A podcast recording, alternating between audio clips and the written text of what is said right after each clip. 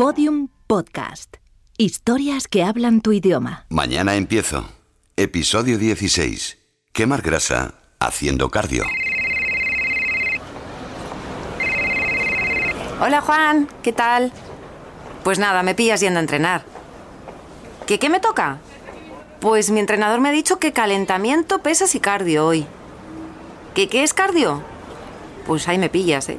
La verdad es que exactamente no te puedo decir, pero como todo el mundo está todo el día, que si cardio para arriba, cardio para abajo, pues no sé, algo así como correr, sudar, ejercicio aeróbico, no sé, que sudas mucho, que te mueves mucho, algo así, ¿no?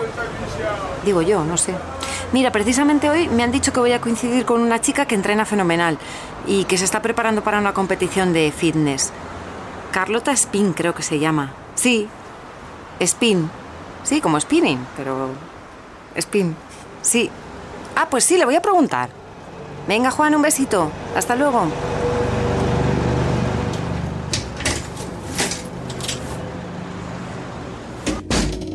Oye, Carlota, perdona si me meto, pero ¿cómo es un entrenamiento tuyo? Pues empezamos los 10 primeros minutos haciendo un cardio suave para activar un poco la musculatura y calentar el cuerpo.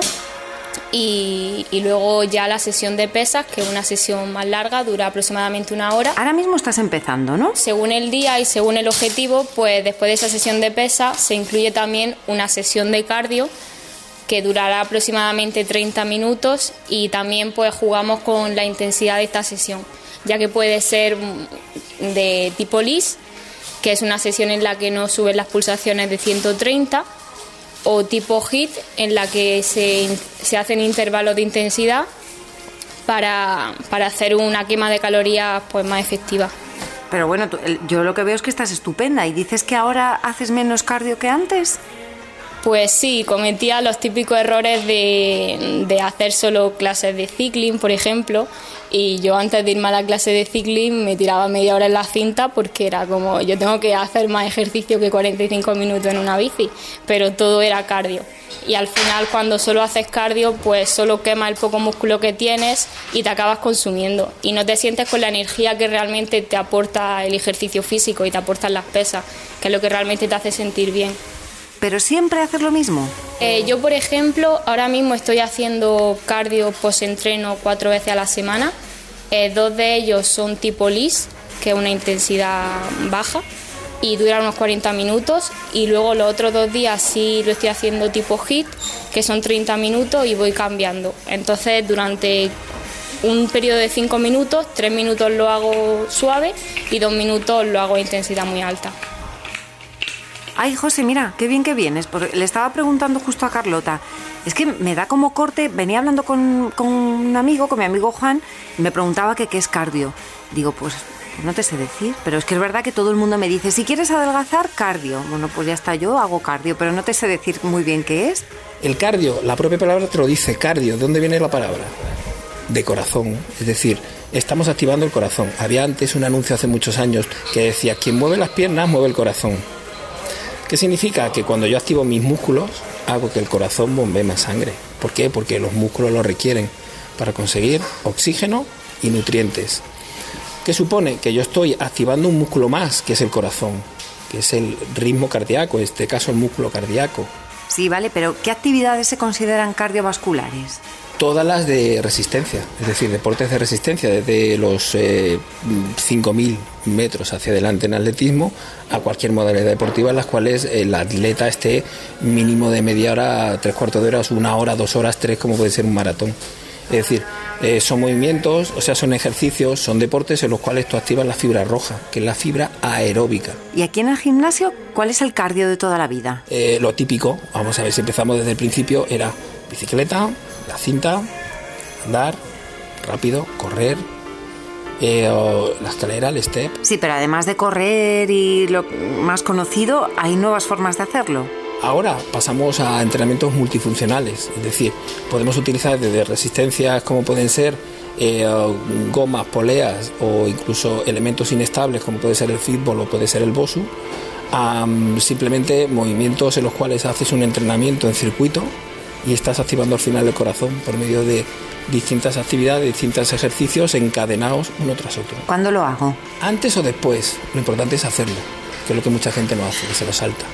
¿Por qué? Porque es un poco más tedioso. El estar media hora andando en una bici o montado en una elíptica, eh, para muchos la media hora se le convierte en una, porque parece que el tiempo pasa más lento. ¿Y yo? Lo importante es hacerlo. Y lo segundo, se puede hacer antes, que tiene unas ventajas, y se puede hacer también después, que tiene otras.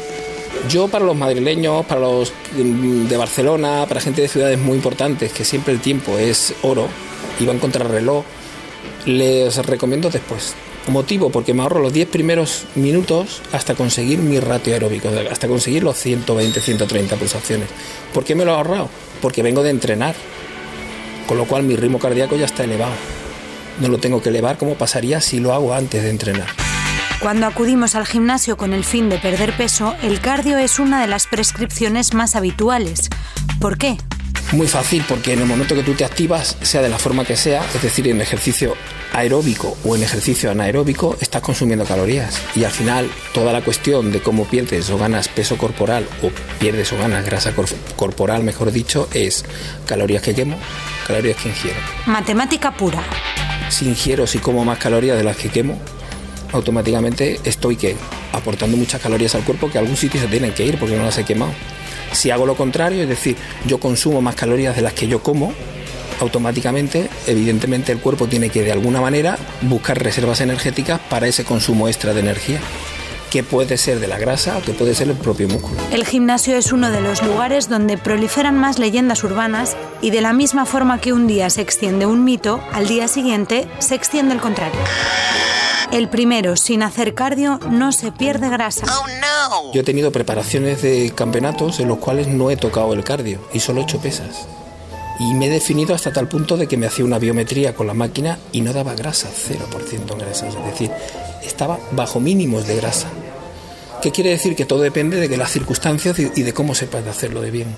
Pero se puede perfectamente sin hacer cardio perder grasa entrenando solamente con pesas. También está muy extendida la creencia de que podemos comer lo que queramos si luego lo quemamos en el gimnasio.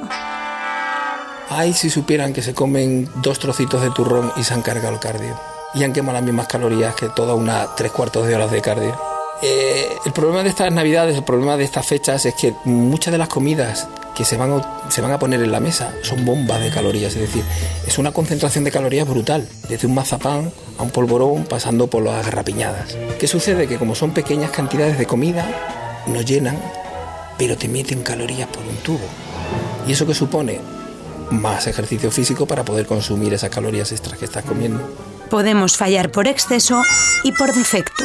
Pues eh, por lo habitual o eh, la, poca cadencia, es decir, ir por debajo de lo que tienen que ir o ir por encima, que está no malo, pero no es tan eh, eh, beneficioso como debiera por el esfuerzo que está además poniendo el, cliente ¿no? en el empeño. Dándose la paradoja incluso de pasar tres horas al día en el gimnasio sin que eso se refleje en el espejo. Oh, Yo he visto muchas clases de ciclo, de eh, spinning, como le llaman, depende de un ciclo indoor, tal, tal. al mismo profesor, o mejor dicho, profesora en este caso, que no tiene un físico depurado, es decir, que, tiene una cierta cantidad en porcentaje de grasa elevado. Dices, ¿tú cómo es posible que esta chica se esté dando tres clases diarias de ciclo y no tenga un cuerpo como yo esperaba? ¿Por qué? Porque está muy por encima de ese valor del que estamos hablando y está continuamente quemando carbohidratos, pero no está consumiendo esa, esa reserva de grasa que podía utilizar en algún momento determinado.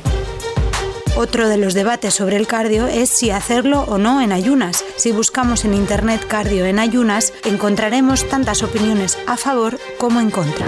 A favor. Las personas que están entrenadas pueden mejorar su rendimiento. Hay quien asegura que se utiliza la grasa como combustible y por tanto se favorece su pérdida y movilización.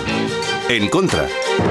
Los detractores aseguran que destruye demasiada masa muscular, puede producir bajadas de tensión.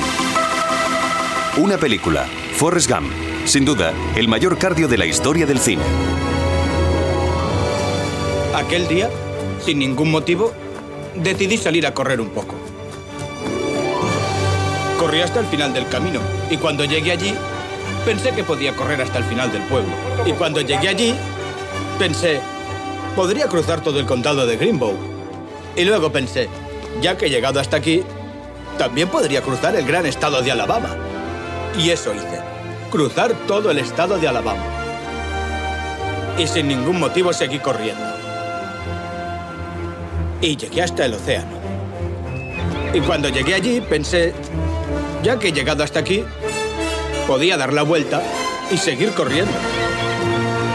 Cuando me cansaba, dormía. Cuando tenía hambre, comía. Cuando tenía que ir, ya sabe, iba. Así que solo corría. Sí. Bueno, pues lo dicho. El caso es hacerlo, el caso es ponerse. Vamos a ver. 30 minutos. Inclinación 6, yo creo que me ha dicho José, 6.